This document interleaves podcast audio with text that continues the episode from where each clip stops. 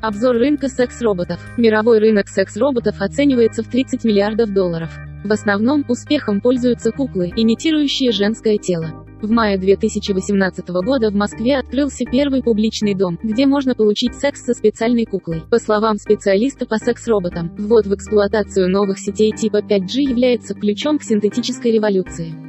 Роботы смогут активно обрабатывать информацию, приобретут ясность мышления, плавность движений и будут почти неотличимы от людей. Стали появляться новые термины – робофилия, робосекс, робооргазм. Две трети мужчин и примерно треть женщин считают возможным для себя использование секс-роботов. Цена секс-робота лежит в диапазоне от 5 до 15 тысяч долларов. Спецверсии под заказ могут стоить до 50 тысяч долларов. По желанию заказчика кукла может быть оснащена определенным цветом глаз, волос, лицом и так далее, а также по типу личности. Данные роботы пока не очень похожи на реальных людей. Они все не умеют передвигаться самостоятельно. Максимум, обладают мимикой лица и возможностью поворачивать голову и вибрировать корпусом. Их руки и ноги можно двигать только вручную. Хотя общую внешность и имитацию кожных покровов уже удалось сделать весьма правдоподобной, движение и голос данных роботов далеки от реальности. По сути, роботами их делает наличие зачатков интеллекта. Но это очень примитивные речевые базы. Доводы за роботов. Во-первых, секс-роботы должны сделать среднестатистический половой акт более безопасным с точки зрения ЗППП. Тут очевидная логическая цепочка. Раз секс с роботами доступней, люди станут спать с ними чаще, чем с людьми. И поскольку роботы ничем таким не болеют, детали легко подаются чистке и замене, то они автоматически уменьшат и число заболевших, оттянув на себя часть сексуальных контактов. Во-вторых, секс-роботы ослабят проблему сексуального насилия. Общеизвестно, что легкость, с которой член общества способен удовлетворять свое половое влечение, связывается обратно пропорциональной зависимостью с уровнем насилия в обществе, и не только сексуального. Попросту говоря, если потенциальный насильник сможет легко удовлетворить свои потребности на роботе, потенциальная жертва не пострадает. Поэтому секс-роботы улучшат криминальную статистику и в развитых странах, и в развивающихся, где ослабнет поток секс-туризма, в том числе за несовершеннолетними, что до сих пор большая проблема для стран Юго-Восточной Азии и Африки. В-третьих, секс-роботы помогут своим пользователям быстрее и легче набираться сексуального опыта и соответствующих знаний, производя в результате более опытных любовников без негативных последствий, сопровождающих обучение на людях. Наконец, в-четвертых, секс-роботы станут лекарством во всех тех многочисленных случаях, когда человек так или иначе ограничен в сексуальном плане. Это могут быть и последствия инвалидности, и вообще самые разные дисфункции половой сферы. Таким людям по понятным причинам трудно найти живого партнера, робот для них – идеальный выход. Доводы против роботов.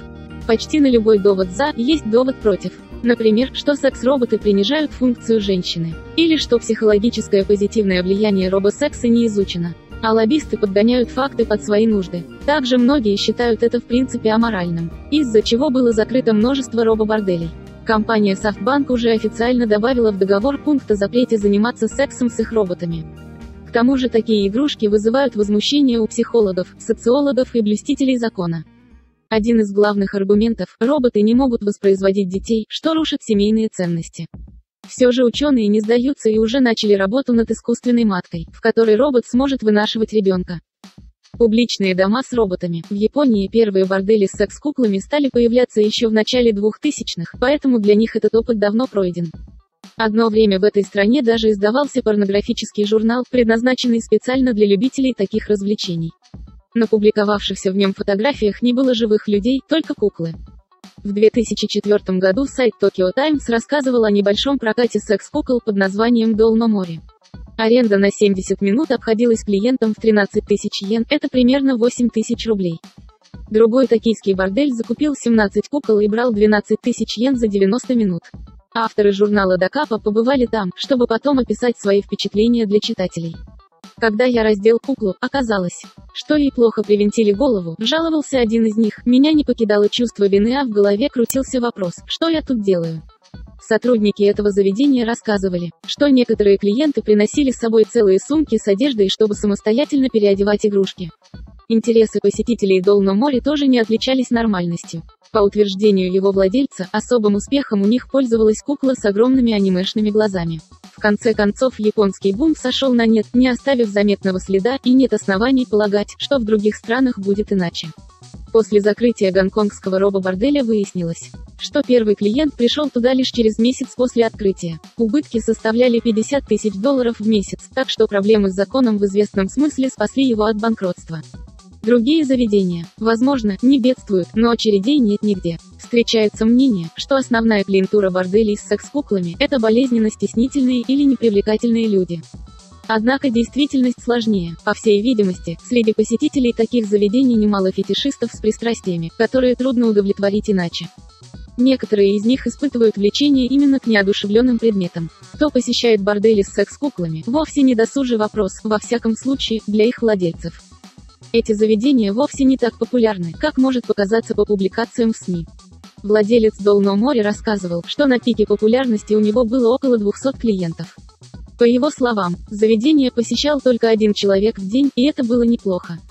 Сегодня в Южной Корее, Японии, Англии и Испании действуют бордели, оснащенные секс-роботами. В ассортименте робо-борделя в Барселоне есть пять девушек-роботов разных рас и типажей, а еще им придумали биографию. Сеанс с одной из них обойдется в примерно 240 евро.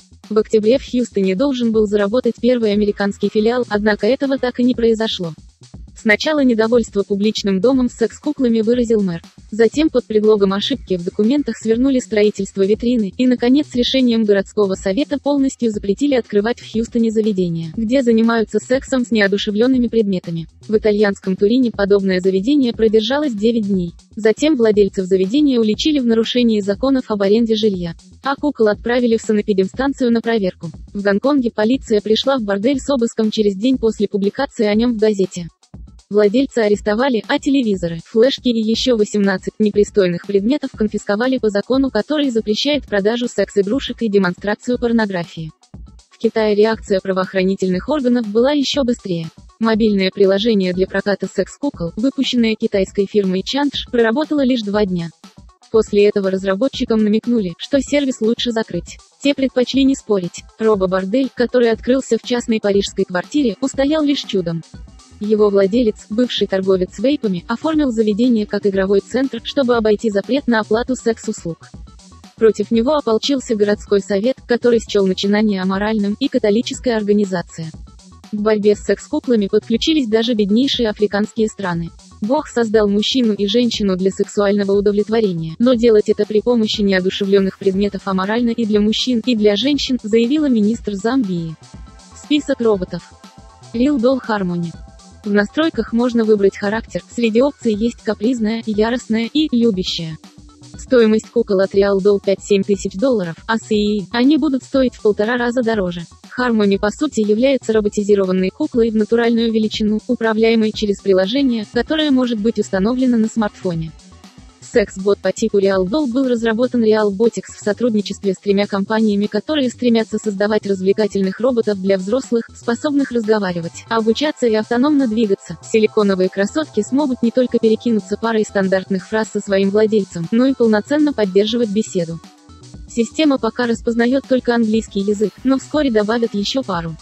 При разговоре куклы шевелят губами и изменяют мимику лица, напоминая настоящего человека. Ходить не умеют. Рокси. Рокси – секс-робот, полноразмерная интерактивная кукла с искусственным интеллектом в облике молодой женщины. Разработка Рокси обошлась в 1 миллион долларов. Заказывают робота не только мужчины, но и женщины, и даже врачи-сексологи. Стоимость Рокси 9500 долларов США, не считая отдельной абонентской платы. Рокси запрограммирована таким образом, чтобы обучаться узнавать симпатии и антипатии владельца и поставляется с пятью различными типами личности на выбор. Она умеет поддерживать беседу, например, поговорить о футболе, баскетболе, боксе, музыке, автомобилях, погоде, отвечать на некоторые вопросы, выражать чувства, а если взять ее за руку, то скажет «мне нравится держать тебя за руки».